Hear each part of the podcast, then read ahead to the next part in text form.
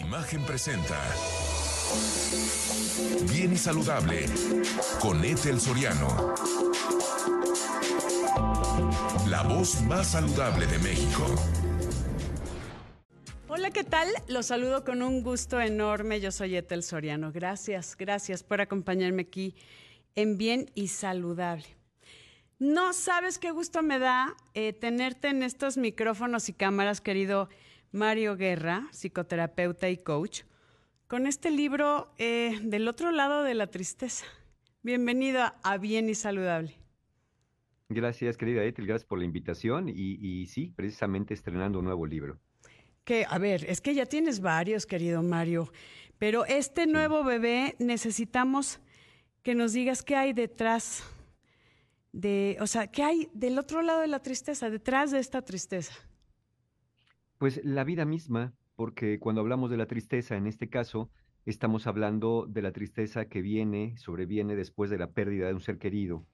Y, y, es un camino largo, es un camino eh, diferente al que veníamos andando cuando no había habido pérdida. Sí. Y lo comparo con un pantano, un, cami un camino denso, oscuro, frío, a veces solitario, pero es el camino que, que respondiendo a la pregunta que hay del otro lado de la tristeza, la vida misma. La vida misma nada más llena un poquito de nostalgia después de haber perdido al final de estos, de estos procesos. A ver, eh, fíjate que me llama la atención esto de cuando hablamos de la pérdida de un ser querido, como que, eh, bueno, en mi caso me da temor, ¿no? Eh, vivirlo pero cómo podemos llevarlo a, a, hacerlo parte de la vida. Entendemos y, y, creo que nos falta más educación y tú estarás, eh, pues tienes mucho más estudios sobre, sobre esto de que la muerte es parte de la vida, tal cual, pero nos uh -huh. enseñan a que la muerte no la aceptemos.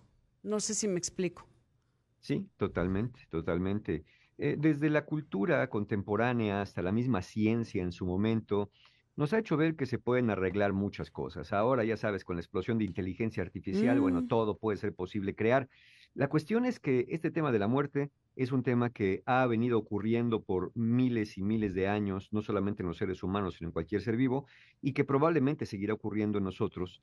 Eh, y precisamente, ¿no? Este, este aparente que no debería ser así, que no deberíamos morir, que al menos nuestros seres amados no deberían morir nunca, y vivir para siempre para que no pasemos por la tristeza, pues es, es el primer elemento que nos causa sufrimiento. Y el sí. segundo, creo yo, es eh, la extrañeza con la que vemos eh, sentir tristeza, por ejemplo. No nos queremos sentir tristes, pero yo me pregunto, después de que ha muerto un ser querido, pues ¿cómo nos podríamos sentir? Sino tristes, enojados, frustrados, confundidos, solitarios, melancólicos. Es, es lo que toca, todo eso que queremos evitar es la reacción natural que viene después de una pérdida. Sí. Quizá lo que tengamos que normalizar justamente son esas reacciones y no querer evitarlas como si fuera posible y como si fuera sano evitarlas también, ¿no? A ver, es que aquí, por ejemplo, tu libro, eh, que los recomendamos mucho, Del otro lado de la tristeza, aprende cómo seguir adelante en momentos de pérdida y duelo, que puede ser pérdida y duelo en, en muchos aspectos, ¿no? Ahorita que lo estás mencionando es pues la pérdida de un ser querido para, para, enfocarlo. Hay sí. estas etapas del duelo, Mario, pero mmm, como que nos cuesta trabajo soltar, nos cuesta trabajo ver con, eh, pues podría decirlo con buenos ojos, eh, el que por el apego que tenemos, el que alguien se vaya de nosotros o el que perdamos eh, un, un, trabajo o el que perdamos la salud o el que lo que sea cualquier pérdida, porque somos muy allegados al, a este apego.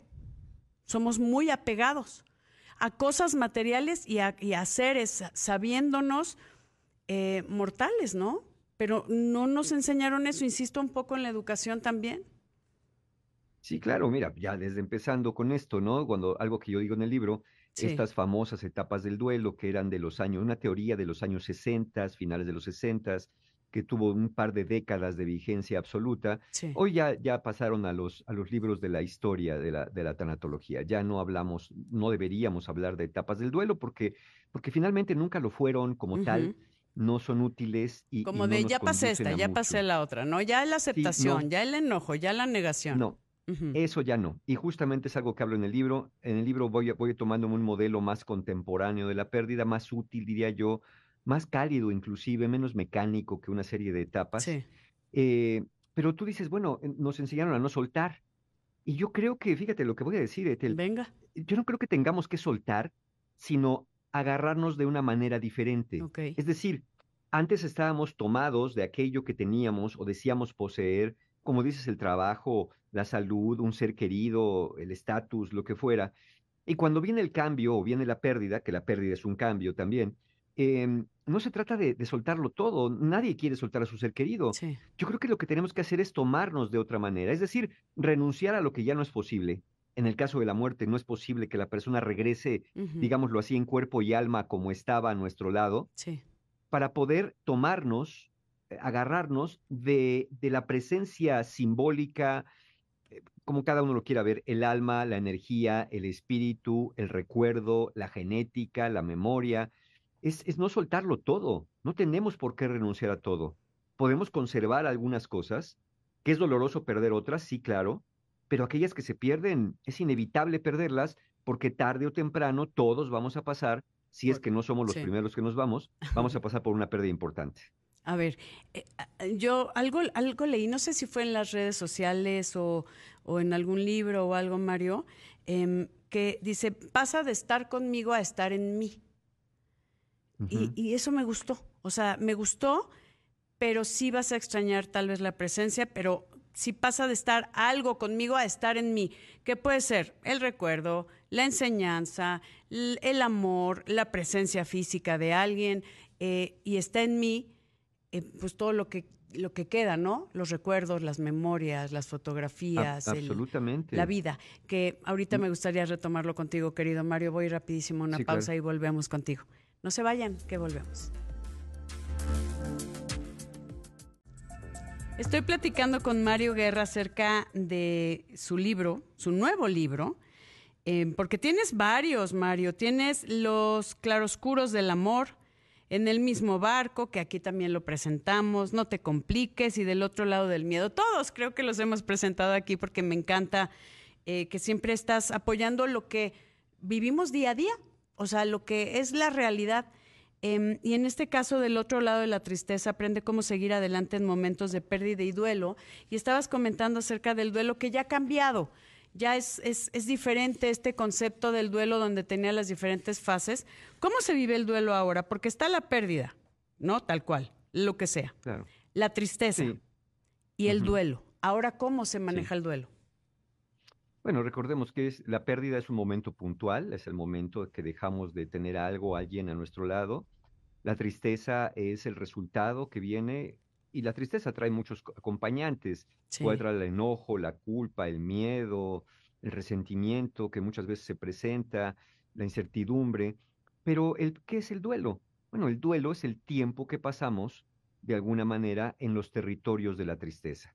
Y hoy sabemos que más allá de fases o etapas, eh, el duelo, cuando es saludable, se vive entrando y saliendo vamos a pensar que por un lado tenemos a la tristeza y por otro lado tenemos a la vida cotidiana.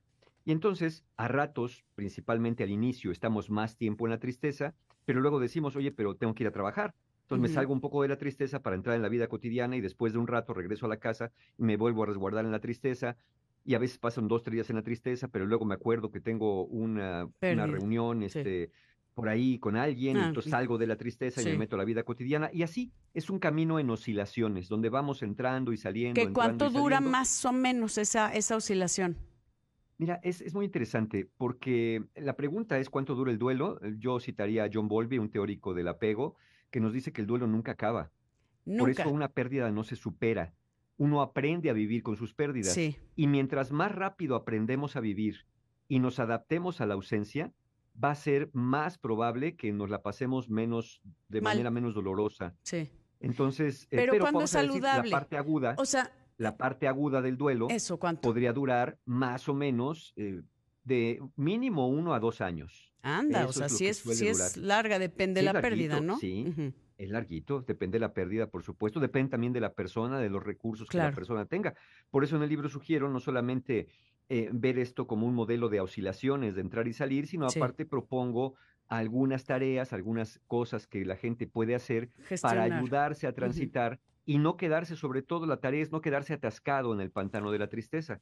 Por eso era mi pregunta, Mario, porque hay gente que se queda atascada y que vive eh, de esas no sé, o sea, lo voy a mencionar, por ejemplo, esas mujeres que toda la vida están vestidas de negro porque quedaron viudas y no, pueden expresar alegría, no pueden disfrutar del día a día porque trae, yo creo que es una cuestión de gestión de sus emociones y también de cómo las ven desde afuera. Sí, y sabes que influye mucho aquí, que casi no se ha hablado del duelo en eso, pero también lo abordo, la cultura. Por ejemplo, si en un lugar el, el tema de la pérdida tiene que ver con eh, más expresiones de llanto, bueno, lo esperado será que la persona llore más. Si en otro entorno, por ejemplo, y tú lo has visto en ciertos lugares, eh, se hacen bailes y fiestas en un ritual funerario, bueno, lo lógico es que también existan ahí. Entonces, una persona, yo me acuerdo de un paciente que me decía, Mario, estoy muy preocupado porque mi esposa se murió su mamá y, está vestida de negro, ya lleva seis meses, ¿qué hago? ¿Cuánto tiempo? bueno, pregúntale, pregúntale cuánto tiempo acostumbran. Y la, esposa le contesta, un año, en mi familia es un año. Ah, ah bueno, ya lo entiende desde un contexto cultural. Sí si la persona no te sabe decir cuánto tiempo y lo hace indefinidamente, y además no solamente es vestirse de negro, sino dejar de comer, dejar de cuidarse, dejar de salir, dejar de socializar, bueno, ya se vuelve preocupante. Y allá necesitas ayuda, o sea, cuando ya está alterando que no quiere salir, ya no, no hay esa, esa oscilación que mencionabas de entro, salgo, entro, salgo, simplemente me estanco en la tristeza, pues sí necesito una ayuda profesional, ¿no? Sí, claro. Y es normal también estancarse en la tristeza, vamos a decirlo así, los primeros meses, dos, tres meses, pero nunca, lo digo en el libro, nunca dañándose a uno mismo, dañando a otros ni dañando al entorno. Es decir, no abandonándote, no tratando de atentar contra tu vida, no descuidando la casa, no perdiendo el trabajo o descuidando a los niños si los hay, sino manteniendo una, un modo de sobrevivencia. Exacto, para poder salir eh, no, no alegremente, pero sí, pues, eh, salir, salir, que ese sería el tema del otro lado. ¿Qué es lo que nos, a ver, tú como experto, Mario, que me encanta, ¿cómo, qué nos faltaría para poder gestionar nuestras emociones? Porque uno, lo que decíamos del apego, eh, pero ¿qué nos falta? más, más trabajo de nosotros mismos. a veces hay gente que no quiere agarrar un libro y necesita ayuda profesional para que lo guíen. Eh, o hay gente que simplemente no le interesa y cree que así como está, está perfecto. Y yo creo que, a mi parecer, ¿eh? ojo, es una opinión muy personal, siempre podemos ser una mejor versión de nosotros mismos, aprender algo. No somos, este, o sea, no, sabemos todo de todo. Claro, pero aquí el factor del que hablas tú se llama la evitación. La evitación o la negación. Es decir, no quiero leer nada, no quiero ayuda, no quiero que me recuerden nada. Es muy común personas que me digan, Mario, no quiero ver a nadie, ni los vecinos, ni en el trabajo, porque me van a preguntar por mi mamá, por mi papá, por mi hermano. No quiero verlos, no quiero que me pregunten nada. Y yo les digo, es que estás evitando. Eh, quizá, eh, ¿qué nos hace falta en la gestión de las emociones? Sí.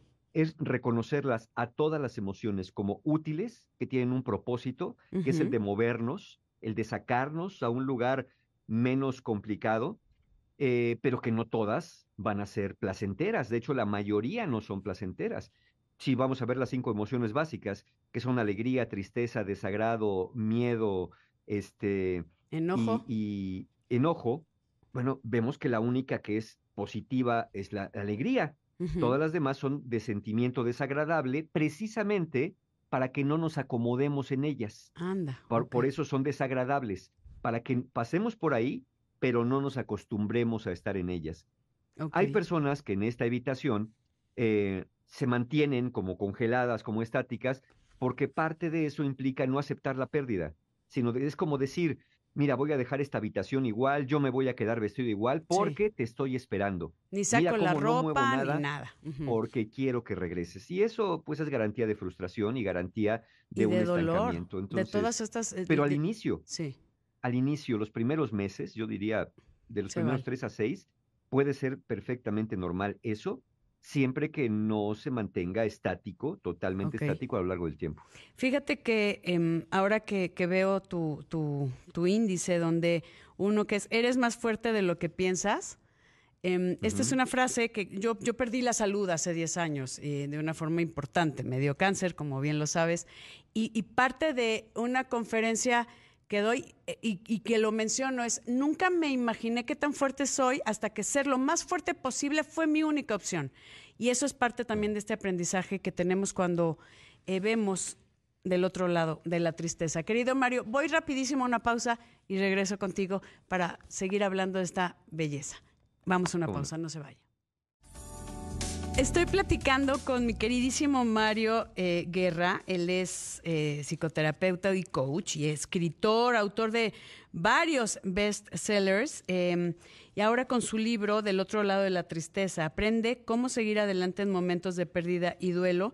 Y estábamos comentando acerca de la fortaleza, Mario, de que no sabes, eres más fuerte de lo que piensas, parte del índice. Y algo que sí me interesaría mucho saber antes de, que nos digas dónde encontramos tu libro es qué se puede complicar. ¿Qué se puede complicar? Bueno, se puede complicar el avance si uno se queda estancado. Ah, lo que hemos comentado. El regreso. Uno se puede complicar cuando se queda también buscando explicaciones que a veces existen, pero que no las vamos a encontrar. Por ejemplo, por qué se enfermó, por qué eh, este, le pasó eso, por qué no está, eh, eso nos puede complicar. Eh, nos puede complicar también claramente pensar que el sufrimiento es signo de amor y que mientras más se sufre, más amábamos a la otra persona. Claro. Eso se puede complicar y nos puede complicar también achacarle a la otra persona nuestra infelicidad. Como cuando le decimos, te llevaste te llevaste todo y no me dejaste nada, lo cual a mí me parece que nunca es verdad no. y que además es un profundo acto de injusticia porque claramente la persona algo nos dejó y algo importante, sí, algo se llevó, sí, pero también nos dejó mucho. Pero poner en las manos de alguien nuestra felicidad y nuestra estabilidad está fuerte. Si hay cambios, nosotros nos desestabilizamos, nosotros entramos en la tristeza, pero es un tema nuestro.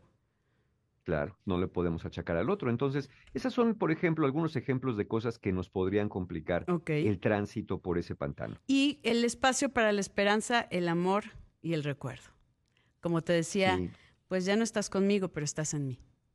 Sí, y uno sigue amando a la otra persona como quiera que eso sea posible, porque pedirle a la otra persona, regresa como estabas, porque si no, no me sirves o no te quiero, también me parece algo muy cruel. Uno tiene que seguir amando de una manera distinta. Por eso también hablo, lo que te dije hace un momento al inicio, cómo mover la esperanza, de la esperanza de seguir juntos para siempre, a la esperanza de, como bien dices, de que ahora vivas en mí y yo vivir en ti también.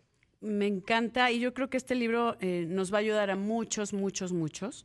Em, ¿Cómo lo encontramos? ¿Lo tienes en audiolibro? ¿Lo tienes en digital? ¿En físico? ¿En dónde? Porque está, es de Editorial Aguilar. Así es, lo tenemos en los tres formatos, físico, digital y audiolibro, y el audiolibro está grabado con mi voz también. Anda. para mí es, fue, fue un encanto también, porque bueno, no hay como el que quien lo escribe lo narre también, porque sabe dónde ponerle Ahí sus, el, sus toquecitos. Exacto. Entonces lo van a encontrar en cualquier librería, en cualquier lugar de venta de libros prácticamente, y obviamente los digitales y los audiolibros, pues en las, en las plataformas habituales que suelen encontrarlo ahí lo van a encontrar, este, en muchos lugares, este, ya ven en, en, Estados Unidos, en Canadá, en Latinoamérica, también hay por ahí una plataforma Busca Libre que, que, me han contado que los encuentran con mucha facilidad por allá todos nuestros amigos sudamericanos. Este, ahí lo van a encontrar, eh, prácticamente en cualquier librería va a estar disponible. Yo creo que esto es para, em, para todos que necesitamos saber cómo seguir adelante en momentos de pérdida y duelo. Comentábamos, querido Mario, que no necesariamente es la pérdida de una persona, desde la pérdida de la salud, la pérdida de un trabajo, la pérdida de algo que para ti es significativo. Eso sería lo, más importante. Y cómo seguir adelante, que eso es, a veces no sabemos por dónde tomar el camino, pero si sabemos em, cómo se van gestionando las emociones, de dónde podemos agarrar esas herramientas que nos ayudas a gestionarlas, ¿no? Que aquí lo tienes. Sí, la, idea es eso, la idea que podamos, como dije, transitar de la mejor manera posible, sabiendo que sí dolió y que sí fue importante la pérdida, pero a pesar de eso, quizá por el recuerdo, la memoria o el amor que se le ha tenido a la otra persona, mandarle el mensaje más afortunado de gracias a tu paso por mi vida, hoy puedo seguir adelante, hoy puedo seguir viviendo. Este espacio para la esperanza, el amor y el recuerdo. y el gran aprendizaje. Y te agradezco enormemente, querido Mario, que nos hayas acompañado. Te felicito por este libro que estoy segura, de verdad, segura, y lo sabes, lo acabo de comentar que para mí también va a ser muy, muy importante. Eh, ¿Me das tus redes sociales? ¿Dónde te encontramos, Mario? Porque tienes, me encanta, eh, yo soy tu, tu fan. Muchas gracias. Me encuentran como Mario Guerra, arroba Mario Guerra o marioguerra.mx, así me van a encontrar en, la, en casi todas las redes, ¿no? Mario, arroba Mario Guerra o marioguerra.mx, que es mi página, ahí siempre me pueden encontrar. Ya está, con temas maravillosos y bueno, que nos tocan el alma. Gracias, querido Mario, felicidades y mucha, mucha suerte con este maravilloso nuevo bebé de la firma de Penguin Random House, editorial Aguilar, del otro lado de la tristeza. Gracias, yo soy Etel Soriano y por favor, por favor, para estar bien y saludable, cuídese.